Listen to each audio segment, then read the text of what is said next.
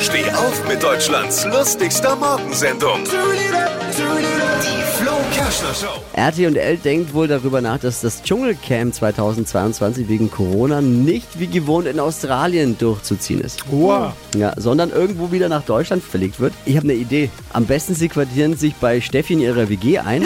Gehört, dass ihr Veggie-Zeugs ist angeblich genauso ungenießbar wie Kamelhoden. Was? Sagt man sich ja. Also, ich glaube, du spinnst. Es muss ja auch nicht immer Down Under sein. Ne? Australien hat zwar Dr. Bob, aber wir haben Professor Drosten.